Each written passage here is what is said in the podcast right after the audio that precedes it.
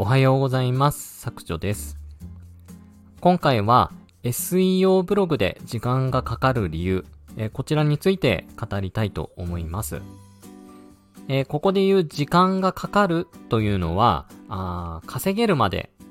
えお金が発生するまで、成果が得られるまで、まあそういうことで、え受け取ってくださればというふうに思っています。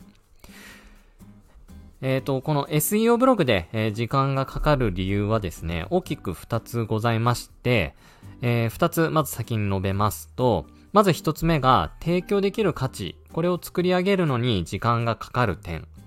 えー、2つ目が、Google が、あサイトを評価するのに、えー、これも時間がかかるということですね。えー、この2つがあります。で、まず一つ目、えー、提供できる価値を創造するのに時間がかかるということになりますけれども、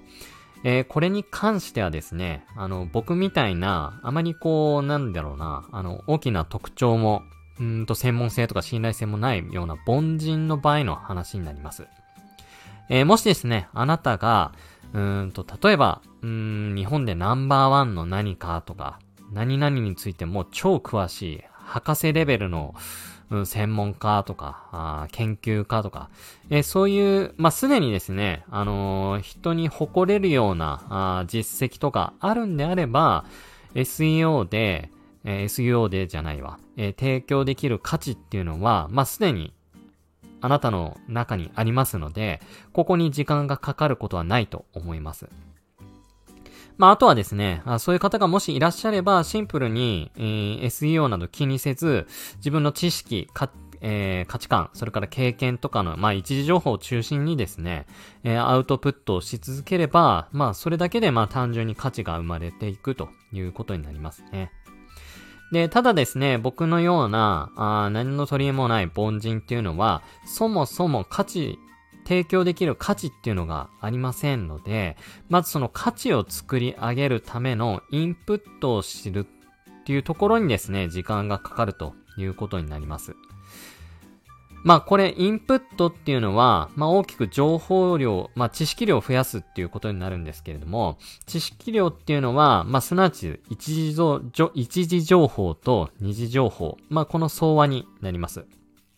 まあ、一時情報っていうのは自分の体験とか、あ、なんだろうな、えっ、ー、と、インタビューとか取材したこととか、まあ、自分でこう集めた情報っていうことになります。で、二次情報っていうのが、まあ、本とか、ネット上から、こう、引用元がしっかりしている情報ですね。まあ、こういうものになります。まあ、どっちがいいとか悪いとかじゃなくて、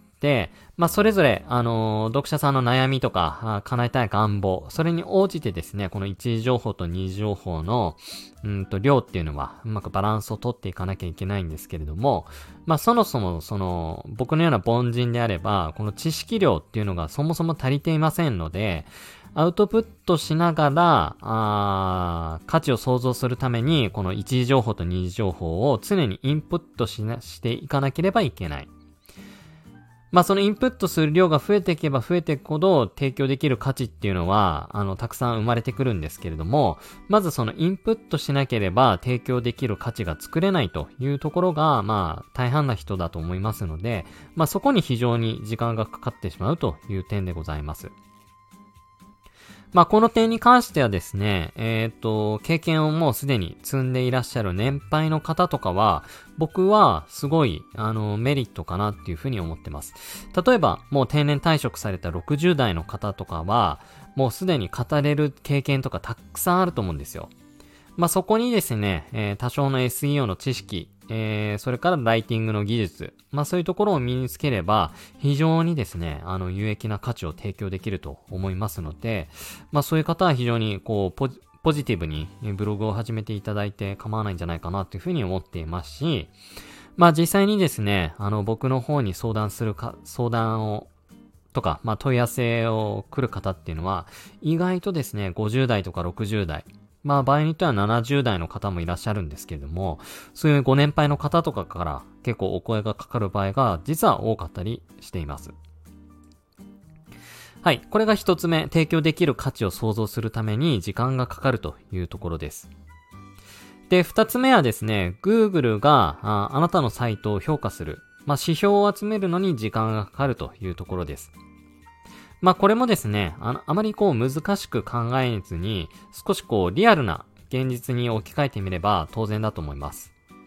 まあ、例えば、えー、大学卒業のお医者さんになった人がいると思います。まあ、非常に頭がいいでしょうし、そもそも医学部を卒業してるっていう時点で、かなり、あのー、スペックが高い人だっていうのはわかると思うんですけれども、じゃあその人を、客観的に何か評価できるかっていうと、まだ大学も卒業、医学部を卒業したばかりで、何の実績も経験もない人なので、あ、この若手のお医者さんすごくおすすめですですよって言いにくいと思うんですよ。それよりも、あのー、経験がもう10年、20年あって、えー、〇〇の手術で非常に、えー、多くのえー、患者さんを救ってきて、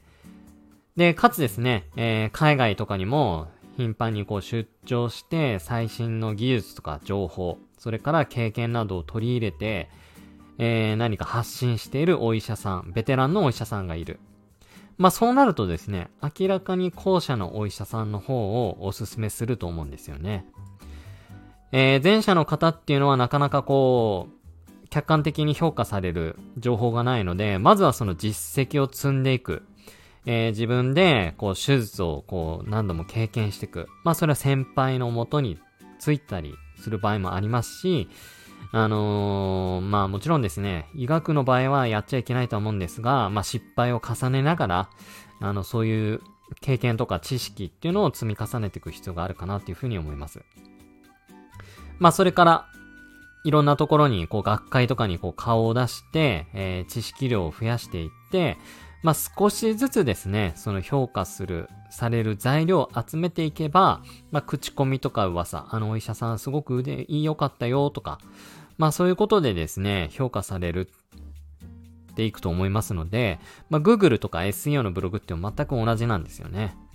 そもそも始めたばかりのブログだと評価できるものがありませんので、まあ、コンテンツを積み上がっていって、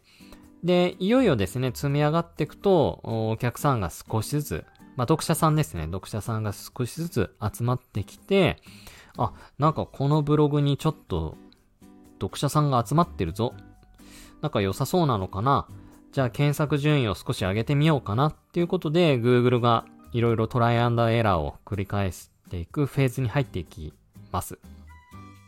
で、そのフェーズに入るまでやっぱり時間がかかるよねっていうところは当然かなっていうふうに思うんですよね。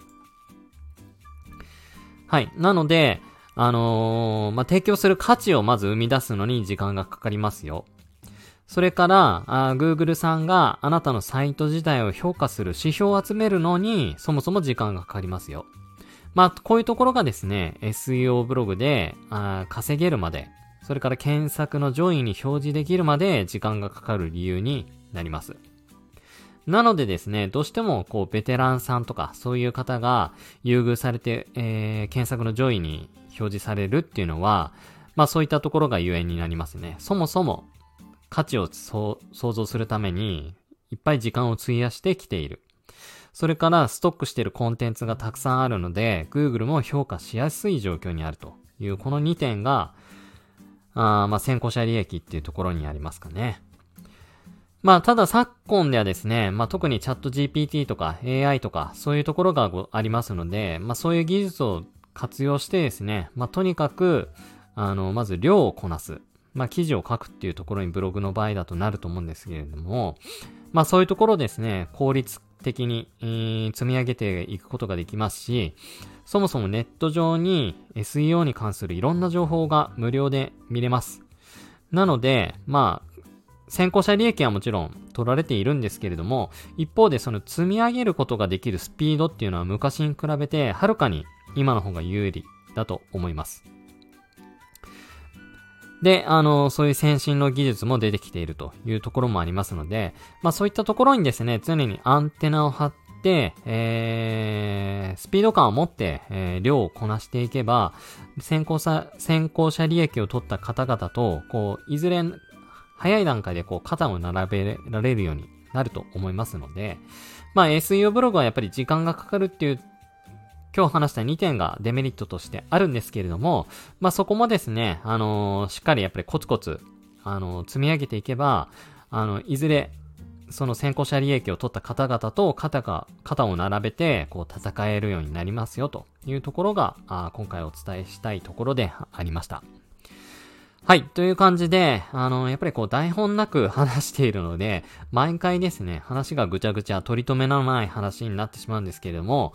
えー、何かこう伝えるものがあればいいなということで、毎回話をさせていただいております。はい。ということで、えー、今回は SEO ブログで時間がかかる理由について、えー、2点お話をさせていただきました。